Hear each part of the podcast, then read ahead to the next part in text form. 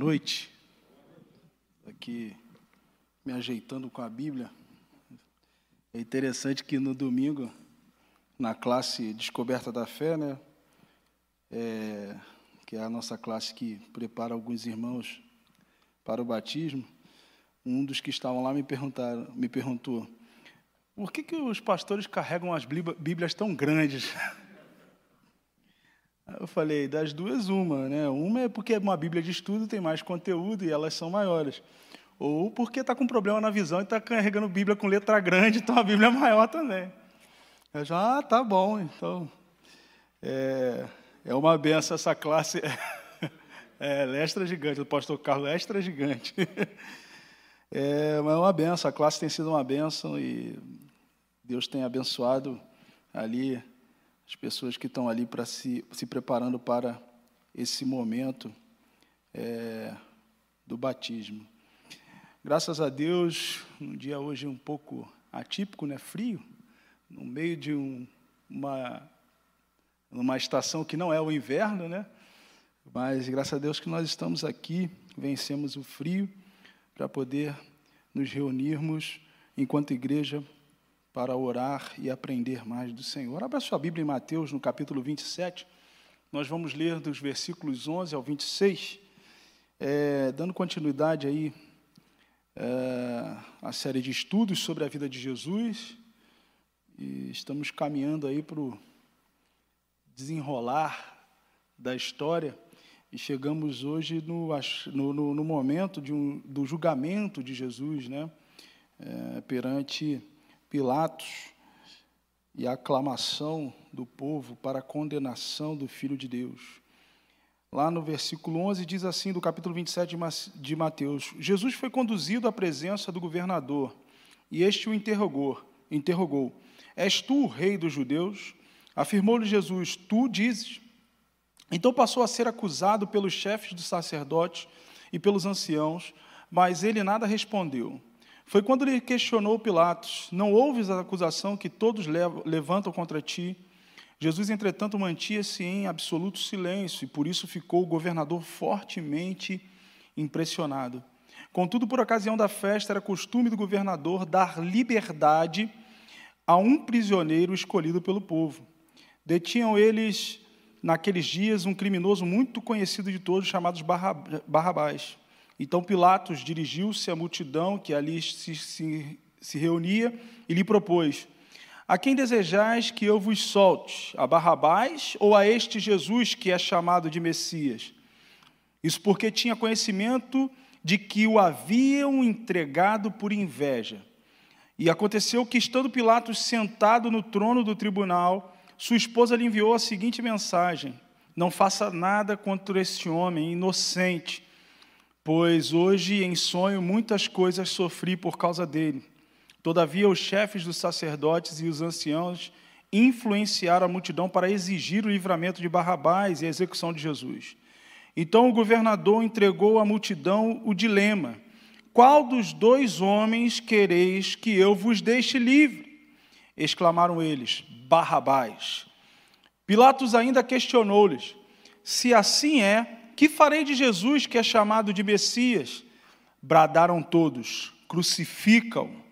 Outra vez insta Pilatos: Por quê? Que crime cometeu este homem?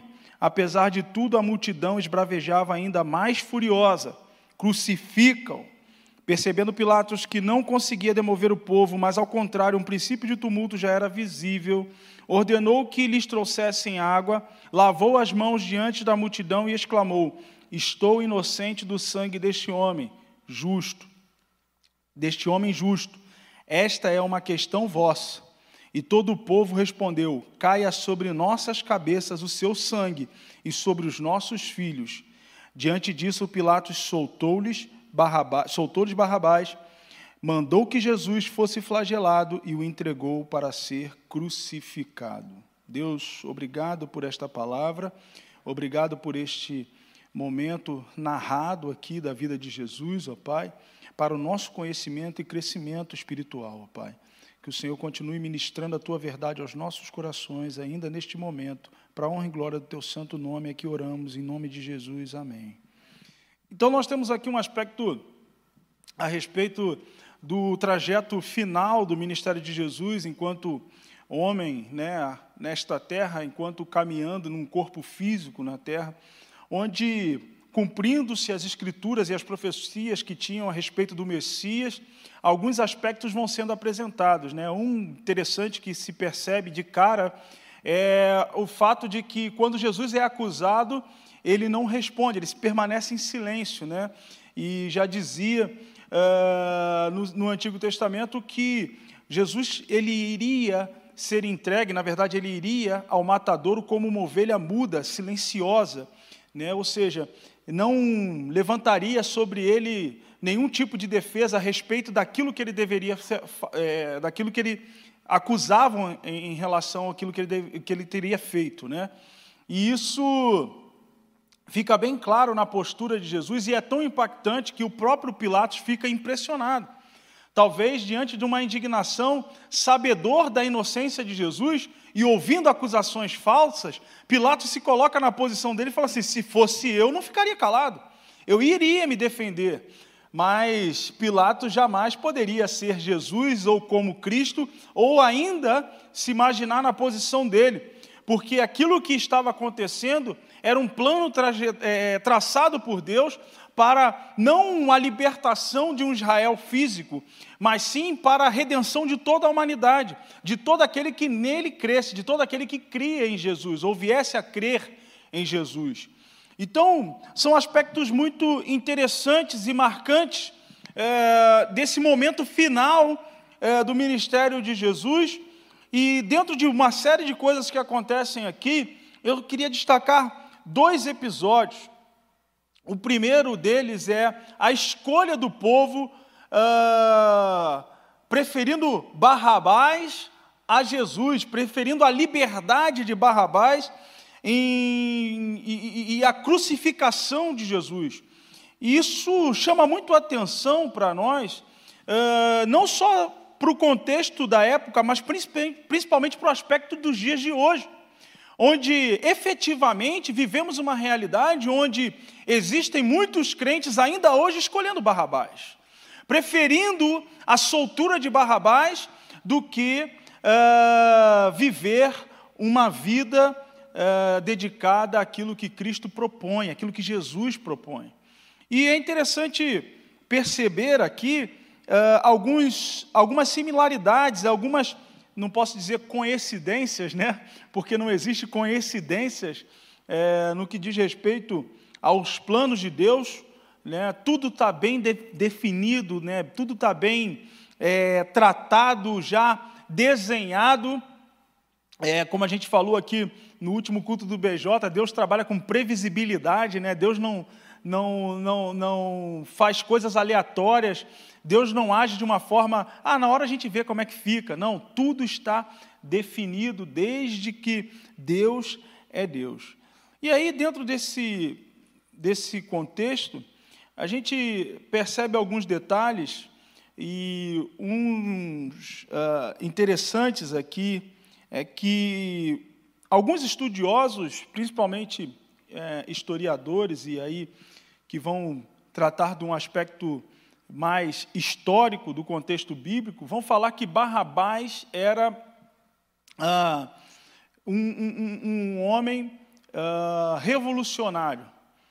Ele não estava preso ali simplesmente por um crime comum que ele havia cometido, mas o texto vai dizer, ah, em Marcos capítulo 15, vai apontar no versículo 7 o motivo da prisão de Barrabás. Né? Ele se envolve numa briga, num, num tumulto provocado por os rebeldes que tinham como objetivo a derrubada de Roma, né, ou, ou, ou tirar ali, sair, é, não ser mais subjugados pelo poderio de Roma, e esse provavelmente, né, e aí vão dizer os historiadores, que provavelmente Barrabás pertenceria à, à, à, à ordem ali, ou a ala política, que é chamada dos zelotes, os radicais, os fariseus radicais, que pegavam espadas né, para poder realmente se levantar contra o domínio de Roma sobre uh, o Estado de Israel. É, ele estava preso por uma questão de insurgência, de rebeldia, ele tinha se levantado junto com outros rebeldes para poder, de alguma forma, provocar algum tipo de rebelião.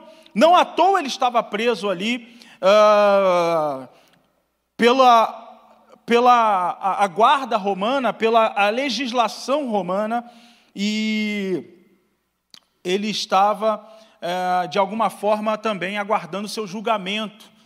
E aqui também não fica muito claro no texto, porque se você for ver, uh, quando vai falar a respeito da ocasião, no versículo 15 do capítulo 27 de Mateus, vai dizer o seguinte: Contudo, por ocasião da festa, era costume do governador dar liberdade a um prisioneiro escolhido pelo povo.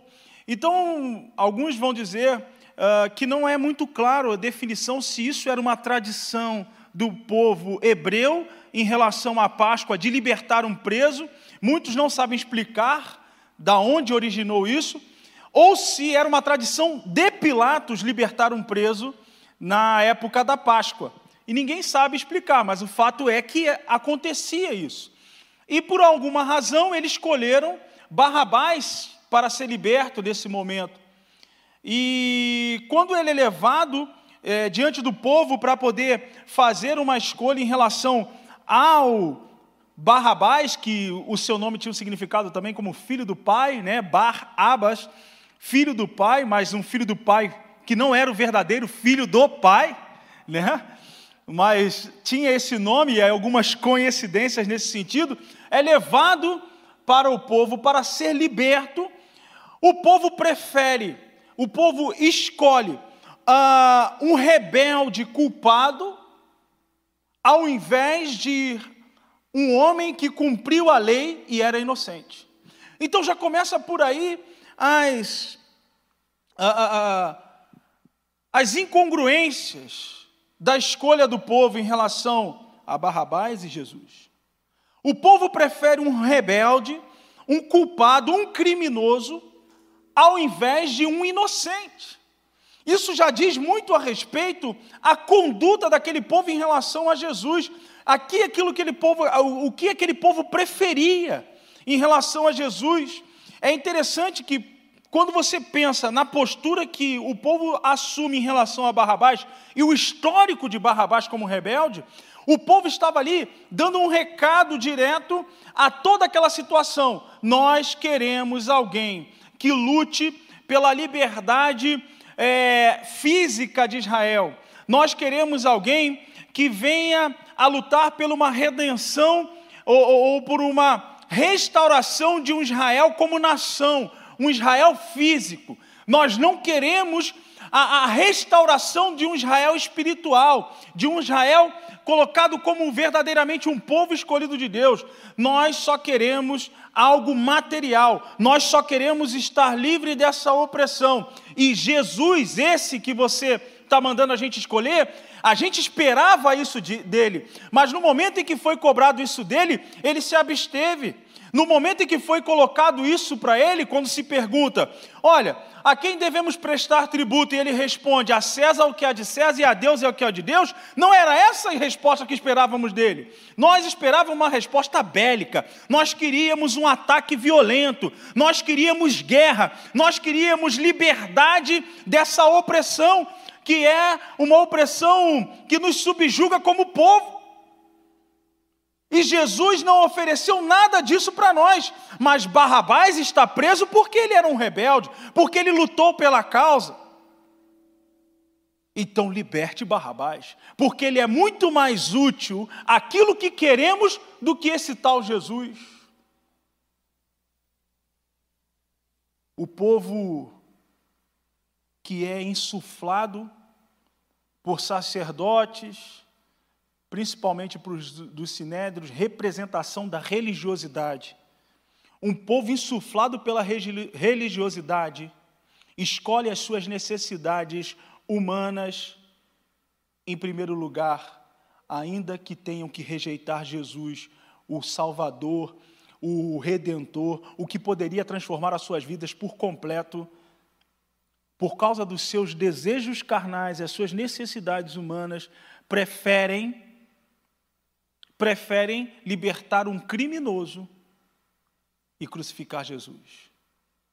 Quantos de nós vivenciamos ou percebemos isso ainda hoje nas escolhas que ah, as pessoas fazem ah, nas suas próprias vidas, nas suas próprias trajetórias? Quantas vezes percebemos isso? Escolher Barrabás é mais fácil. Por quê? Porque Barrabás era uma escolha visível. Barrabás era uma escolha uh, que traria algum tipo de benefício material atual, uh, imediato, de repente, ou pelo menos uma esperança, uma expectativa visível, palpável. Mas escolher Jesus, naquele momento, era uma escolha de fé.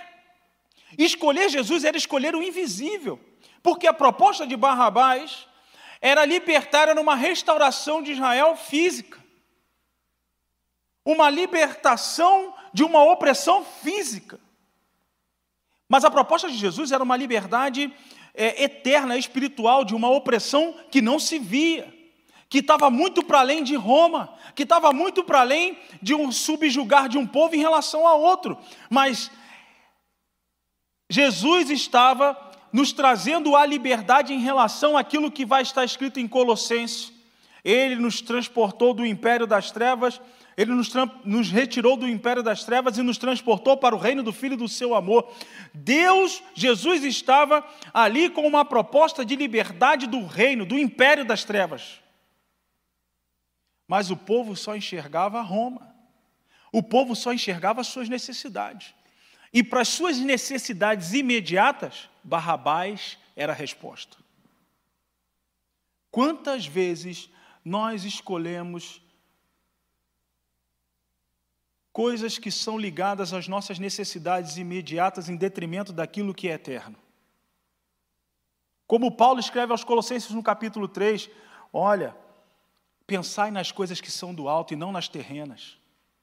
Percebe que a partir de Cristo as coisas mudam, que as coisas passam para um aspecto é, é, espiritual que produz efeitos, ainda que dentro de um contexto da materialidade, mas sempre focado no que é eterno.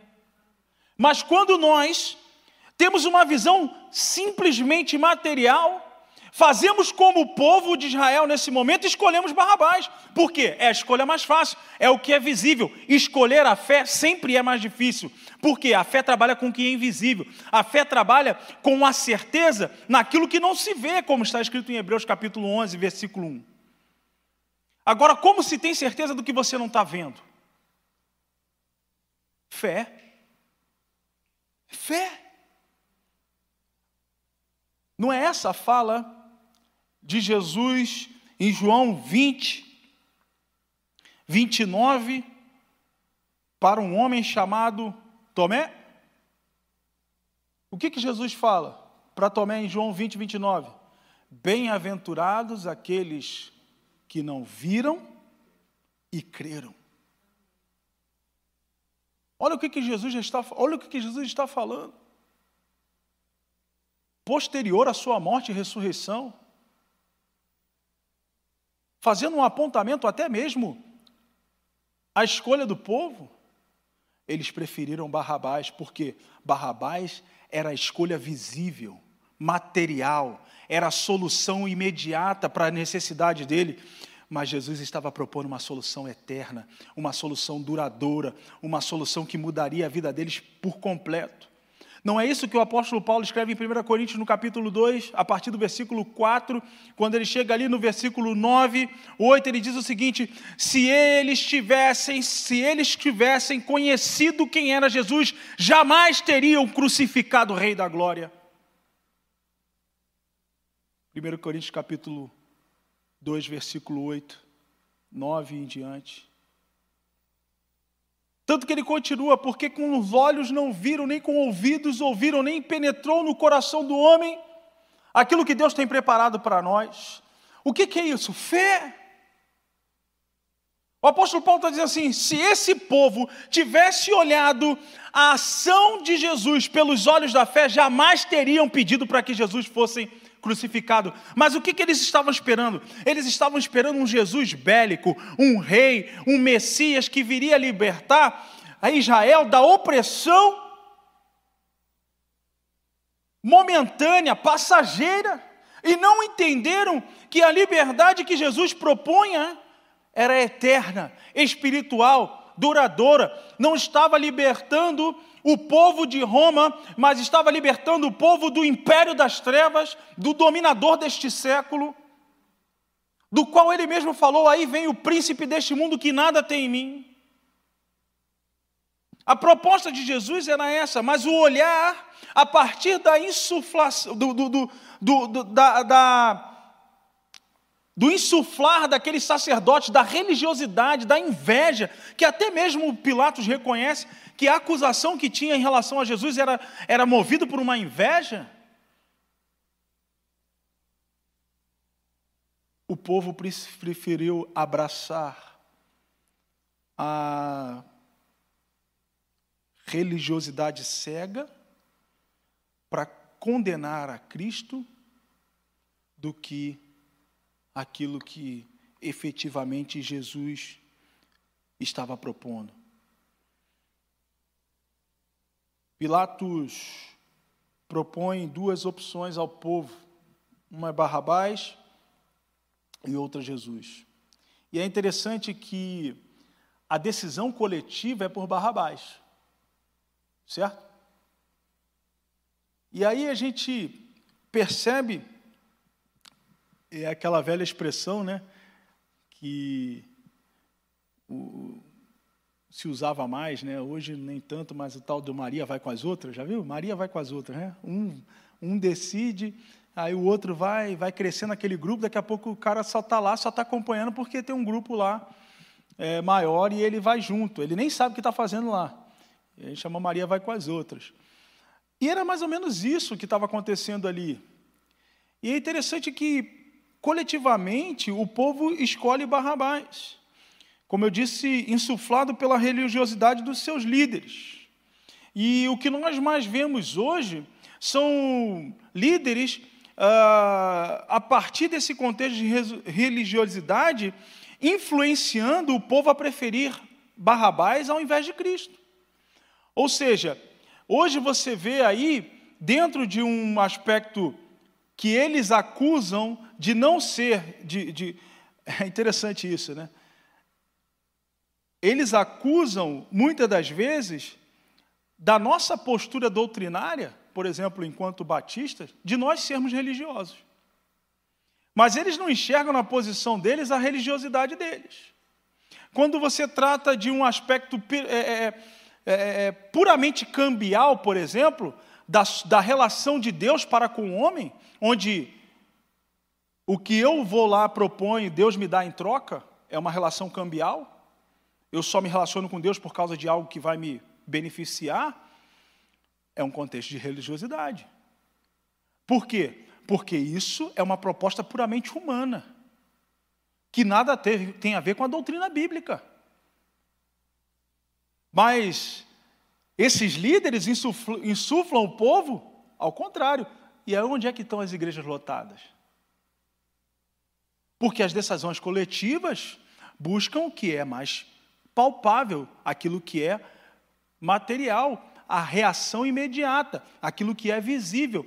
Porque a busca pela fé é bem mais complicada. A fé genuína.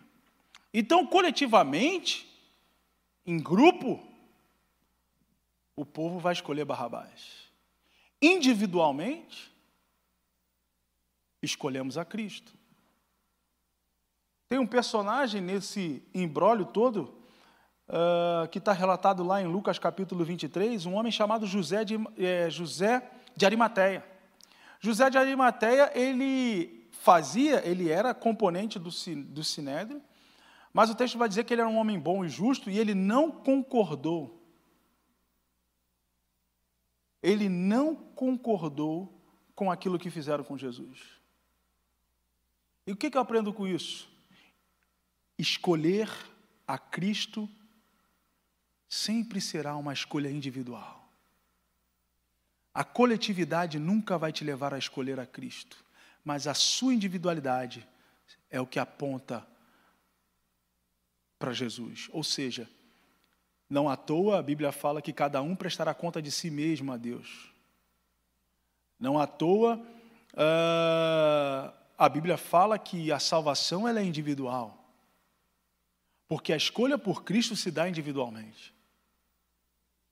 Não existe movimento coletivo que vai escolher a Cristo. E aí o que a gente aprende com isso? Não, não é porque a pessoa está na igreja que ela está salva. Não é porque ela participa de um culto que ela está salva. Não é porque ela vai em viagens missionárias, participa de evangelismo, porque ela está andando com um grupo de crentes, ela é crente. Porque a escolha por Cristo se dá na individualidade. É cada um escolhe, cada um decide por si mesmo seguir a Cristo.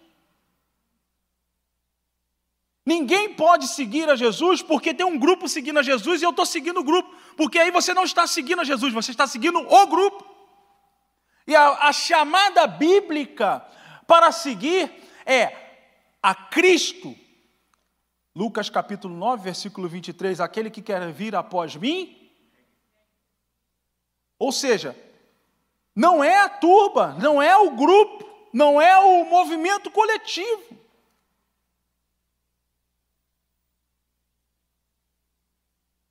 Mas é a escolha individual.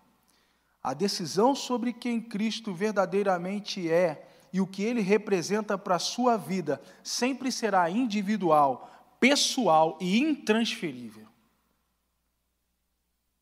A coletividade mundana odeia Cristo e os que o seguem. Ou o crente assume sua postura de fé individualmente em detrimento do pensamento coletivo do mundo, ou ele vai pertencer ao mundo como Josué falando ao povo judeu, lá no capítulo 24 do livro de Josué, no versículo 15, o que, que ele fala? Vocês, eu não sei o que, vocês vão fazer, ao quem vocês vão servir, a que Deus vocês vão servir, mas eu e a minha casa Olha só que, olha a postura de José já no Antigo Testamento. Se coletivamente vocês quiserem seguir o Deus que vocês quiserem, problema de vocês. Mas eu, eu e os meus, que são responsabilidade espiritual minha, eu vou servir ao Senhor. Imagina se Josué chega para aquele povo e fala assim: não, o Deus que vocês decidirem servir, eu estou junto com vocês aí. Estou servindo junto. Vivemos uma realidade nos dias de hoje que ou nós nos posicionamos individualmente firmes naquilo que cremos, ou seremos levados pela coletividade mundana. E aí, escolheremos Barrabás ao invés de Cristo. E é isso que está acontecendo. Jesus deixou bem claro isso em relação sobre aquilo que o mundo pensa sobre ele, naquilo que o mundo age de acordo é, em relação, né, melhor dizendo, em relação a ele, lá em João capítulo 15. O que, que Jesus diz? Se o mundo vos odeia, sabei antes que o mundo odiou a mim. Se fosseis do mundo, ele vos amaria, como pertencesseis a ele, como se pertencesseis a ele. Entretanto, nós, nós não sois propriedades do mundo, mas eu escolhi a vós e vos libertei do mundo. Era essa a proposta, sempre foi a proposta de Jesus: libertar-nos do mundo, do domínio do mundo, do domínio do pecado. Mas esse povo só entendia o seguinte: nós precisamos ser livres de Roma. Essa é a nossa necessidade do, imediata. Mas aí Deus, ele, Jesus ele fala, mas a minha proposta é um reino eterno. Tá, mas esse reino está longe demais. Quantos de nós, com certeza não os que estão aqui, porque os presentes sempre são exceção, né? Mas quantas pessoas não estão aí tentando compor com o mundo seguindo a coletividade do pensamento mundano, porque não aguentam esperar um reino eterno, porque precisam, precisam de algo para agora. Deixa eu falar uma coisa, amados irmãos e irmãs. Uma das características da vida cristã é a espera. Não à toa, uma das uh, características do fruto do Espírito é a paciência. Porque faz parte do contexto da vida cristã saber esperar. Não foi isso que, que, que, que, é, é, a gente falou aqui? Não, não foi esse texto né, que você usou, mas foi Salmos também, né? Aguardei com paciência no, no Senhor. Não é sempre essa a chamada que Deus trabalha em favor daqueles que nele esperam. Mas muitos estão se cansando de esperar, e assim como esse povo estão escolhendo Barrabás, ou seja, o filho do pai falso, e não o verdadeiro filho do pai que é Jesus estão procurando qualquer filho de qualquer pai aí. Estão sendo levadas a escolher algo que não vem de Deus em detrimento daquele que veio de Deus. Segundo aspecto é a aparente inocência. Pilatos, ele tentou de alguma forma se pôr como inocente na condenação de Jesus. Ah, mas ele assume a culpa uh, ao saber a verdade da verdade e rejeitar a verdade. Em primeiro lugar, ele se impressiona com o silêncio de Jesus. E ele já olha e fala assim: tem alguma coisa diferente aqui. Depois, ele mesmo percebe na postura de Jesus a inocência, porque ele vê na postura dos sacerdotes uma intenção invejosa com uma falsa acusação, ou seja, ele já vai começando a perceber qual é o cenário. Depois vem a esposa dele e fala assim: Olha, esse homem é inocente. Literalmente, Pilatos toma conhecimento da verdade sobre quem Jesus é. Mas mesmo assim, ele abre mão de qualquer postura contrária Ou seja, não porque ele simplesmente se omitiu, ele se tornou inocente na história. Porque qualquer um que conheça a verdade e rejeita a verdade se torna culpado.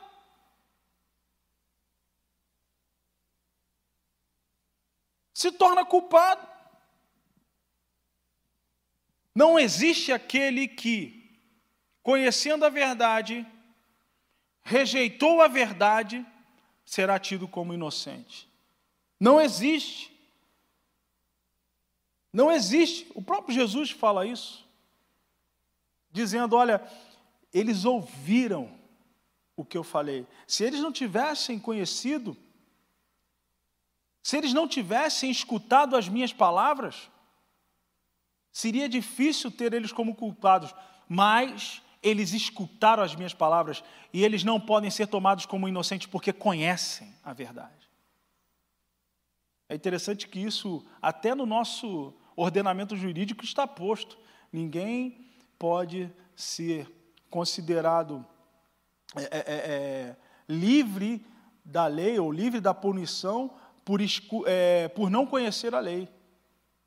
Ninguém pode se excusar da condenação por alegando que não conhece a lei. Ah, eu não sabia que. No...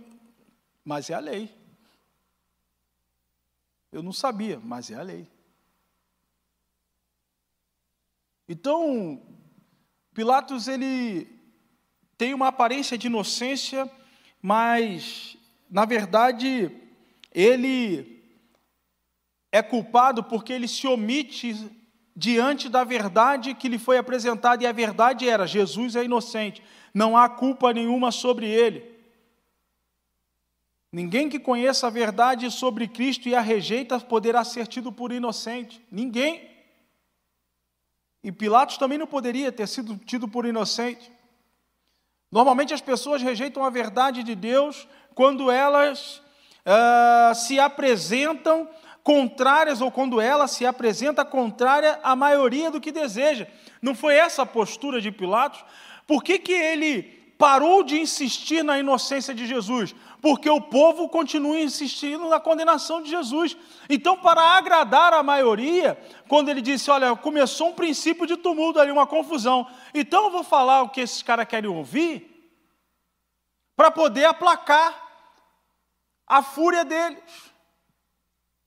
Olha como é que é interessante, exatamente uma, uma posição contrária, por exemplo, a que Estevão teve no capítulo 7 de Atos. Quando o povo, quando o povo quis, já não aguentava mais ouvir aquilo que Estevão estava falando, o texto vai dizer que eles colocavam as mãos no, nos ouvidos e cerravam os dentes. Estevão continuou falando, porque ele não estava ali para falar aquilo que o povo queria ouvir, mas para falar a verdade, aquilo que era necessário ser dito. E o que está acontecendo? Como está escrito em Romanos capítulo 1, versículo 25, porque trocaram a verdade de Deus pela mentira e adoraram objetos ser, e, e, e seres criados em lugar do Criador, que é bendito para sempre. É exatamente o que nós vemos hoje. Uma série de pessoas relativizando a verdade, lavando as suas mãos em relação ao pecado só para agradar o povo, só para ficar bem na fita. E eu estou falando de crente. Quando se tem que falar aquilo que o povo não quer ouvir, relativiza-se isso como Pilatos. Lava minhas mãos. Nesse ponto aqui. Agora, quem conhece a verdade não pode jamais se eximir da verdade e se apresentar como inocente, simplesmente se omitindo, simplesmente se calando, simplesmente se retirando, simplesmente não, deixa o povo fazer do jeito que eles querem fazer. Hoje, um dos maiores problemas, hoje, uma das maiores dificuldades que se tem é falar taxativamente sobre o pecado. Por quê? Porque ninguém quer ouvir.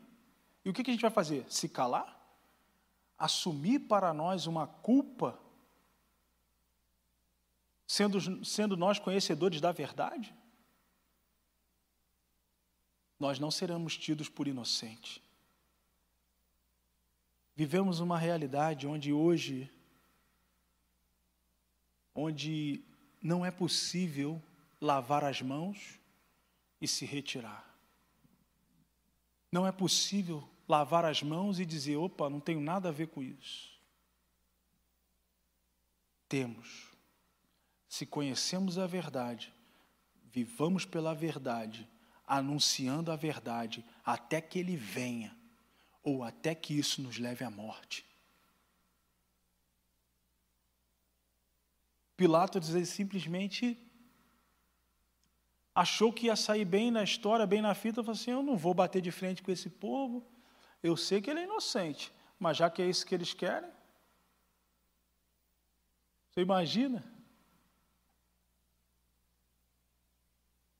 Você imagina, por exemplo, o pastor Carlos aqui, como pastor da igreja, sabendo de um monte de pecado pipocando na igreja, e falou assim: é, eu não vou tocar nesse assunto, não. Já que eles querem, deixa aí, ó, pecando entre si.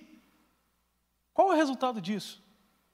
É desastroso para a vida da igreja, para a vida de todo mundo. Não podemos lavar as mãos em relação ao pecado, relativizando a verdade, como Pilatos fez. Relativizou a verdade se o povo acha que ele é culpado, é o povo, beleza, ele é culpado. Eu sei que ele é inocente, mas se o povo acha que ele é culpado, sendo que a responsabilidade de julgar era dele. Ou seja, se o povo, se ele condenou, Ele não pode passar. É, é como se um juiz, diante de um julgamento, colocasse a responsabilidade do crime, do, do, do criminoso, da, da, ação criminosa, é, no, no, no, no, grupo que fosse na porta do, do, do, do fórum pedir a liberdade dele, porque eles acham que o cara não é criminoso. Ou se um juiz fosse condenar alguém sem prova nenhuma, só porque tinha um, tem um, meia dúzia de pessoas com faixa na porta do, do, do fórum gritando justiça, justiça. Ah, não, se o povo está gritando aí justiça, então vamos condenar esse cara aí. Por quê? Vamos dar o que o povo quer. E não é assim que funciona. Se ele tinha responsabilidade de julgar, a condenação de Jesus e a morte e a crucificação de Jesus não eximia Pilatos da sua responsabilidade, porque a decisão no fim foi deles. Ou seja, se nós temos a responsabilidade de apontar, de é, é, é apontar o pecado, de poder realmente é, revelar de alguma forma o pecado como pecado é, para a vida e na vida de outras pessoas, a partir do momento em que nós simplesmente nos omitimos e relativizamos isso, nós nos tornamos copartícipes, cúmplices da ação pecaminosa na vida de alguém. Não podemos nos calar. Não podemos nos omitir. Não podemos ficar calados. Pilatos morria de medo do que ele poderia vir a perder e sofrer se os acusadores de Jesus relatassem a suposta omissão do governador em condenar a Cristo sob a alegação de que ele estaria talvez apoiando atos subversivos contra Roma. E esse era o medo de Pilatos. Assim, ó, se você não condenar ele, a gente manda uma carta para César e fala que você está apoiando aí ó, os atos subversivos desse homem. E com medo de perder tudo que tinha, tudo que ele toda a pompa e circunstância que ele tinha. O cara morava em, em, em Cesareia, num casão de frente para o mar Mediterrâneo, tal. Aí, quando ele tinha que ir para Jerusalém, ele ficava no palácio suntuoso de Herodes. Cara, eu vou arriscar perder isso tudo por causa desse tal Jesus? Não, condena ele. Quantos crentes estão relativizando a verdade de Deus para não perderem aquilo que têm materialmente? Só para manter o status quo, só para manter aquilo que eles pensam que conquistaram, que supostamente alcançaram estão ligados às coisas do mundo e se tornaram dependentes dela, e tudo que ameaça essa relação se tornará um elemento de chantagem na mão daqueles que odeiam Jesus para fazer com que você concorde com as suas alegações mentirosas. E é o que nós vemos hoje, e é o que tem acontecido a cada dia né, o relato aqui da irmã Bárbara em relação ao seu trabalho, né? Ela compartilhou um pouco do que aconteceu e, e se manter firme diante de situações, acontece isso aí mesmo, custa o seu emprego, mas você está disposto? Uma vez uma jovem é, enfermeira é, que era minha liderada, ela estava é, falando, relatando que uh, no, no, no, trabalho dela, ela, se ela, o rapaz, ela fosse atender, ela trabalhava num, num posto de saúde público, e se chegasse lá uma pessoa para ela ser atendida, ela tinha que abrir a ficha, e ela vendo que, uma pessoa, que o cara era homem ali na frente dela, ela, tinha, ela é obrigada a perguntar a essa pessoa como ele se declara. Ela não poderia marcar na ficha assim, masculino. Ela fez isso, foi chamada a atenção. Ah, mas ela falou, eu vi, é um homem, eu masculino, eu vou perguntar se o cara é homem, ele é homem, estou vendo que é homem. Não, você tem que perguntar como ele se declara. Se ele se declara homem, se ele se declara mulher, se ele se declara, sei lá. E ela recebeu a ameaça de perder o emprego. E aí, até eu, na oportunidade, eu perguntei isso, não só para ela, mas para o, grupo de jovens, estava assim, está vendo onde a gente está chegando? Você está disposto a não negar a sua fé e até perder o seu emprego para poder manter a sua fé convicta naquilo que você crê? Você está disposto? Porque estamos chegando nesse tempo. Hoje eu vi uma reportagem que a Apple é, declarou, assumiu, né, que teve que retirar lá na, na China uh, um aplicativo da Bíblia Sagrada no seu, na sua loja, por, uh, por ordem do governo chinês. Por conter palavras que. a gente está pensando que está onde? É isso para isso que a gente está caminhando. Então não é tempo mais de relativizar a verdade. Precisamos assumir uma postura firme diante daquilo que nós dizemos conhecer. Você conhece a verdade? Viva pela verdade. Você conhece a verdade? Não relativize a verdade para agradar ao povo. Permaneça firme naquilo que você crê, ainda que você tenha que desagradar muita gente, como Pedro e os demais apóstolos, ao saírem de um julgamento do Sinédrio, depois do parecer de Gamaliel, eles foram chamados a atenção e disseram assim: Olha, tudo bem, vocês podem ir, mas não falem mais desse Jesus, não preguem mais desse Jesus. E Pedro responde e fala assim: Quem vocês pensam que é? Que são? Importa mais agradar a Deus do que aos homens. Vamos continuar falando desse Jesus. Se a gente for preso de novo, e daí? Mas não vamos cessar de falar desse, desse Jesus, desse Cristo. Tiago capítulo 4, versículo 4: Adúlteros, não estáis cientes que a amizade com o mundo é inimizade contra Deus? Ora, quem quer ser amigo do mundo, torna-se inimigo de Deus. Não tem via, não tem terceira via.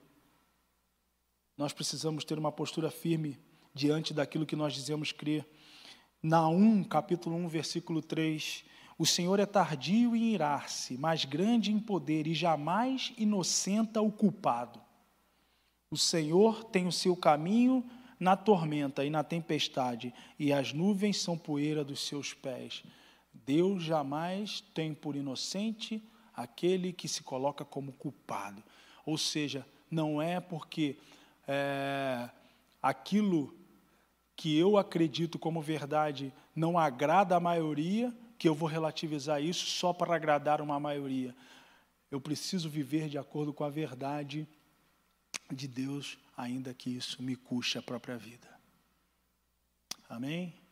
Esses são alguns ensinamentos a respeito do julgamento de Jesus, onde o povo que escolhe Barrabás é um povo que individualmente não escolheu a Cristo e onde ah, a postura de agradar uma maioria, um povo relativiza a verdade que não pode ser relativizada. A verdade é uma só. 99% de verdade é uma mentira completa. Então não existe 99% de verdade. Ou é 100% verdade, ou 1% de mentira é uma mentira completa. Amém? Deus abençoe a sua vida. Vamos louvar ao Senhor e que as palavras da verdade estejam norteando o seu caminho, o seu coração, as suas decisões, até que o Senhor volte e nos leve para si.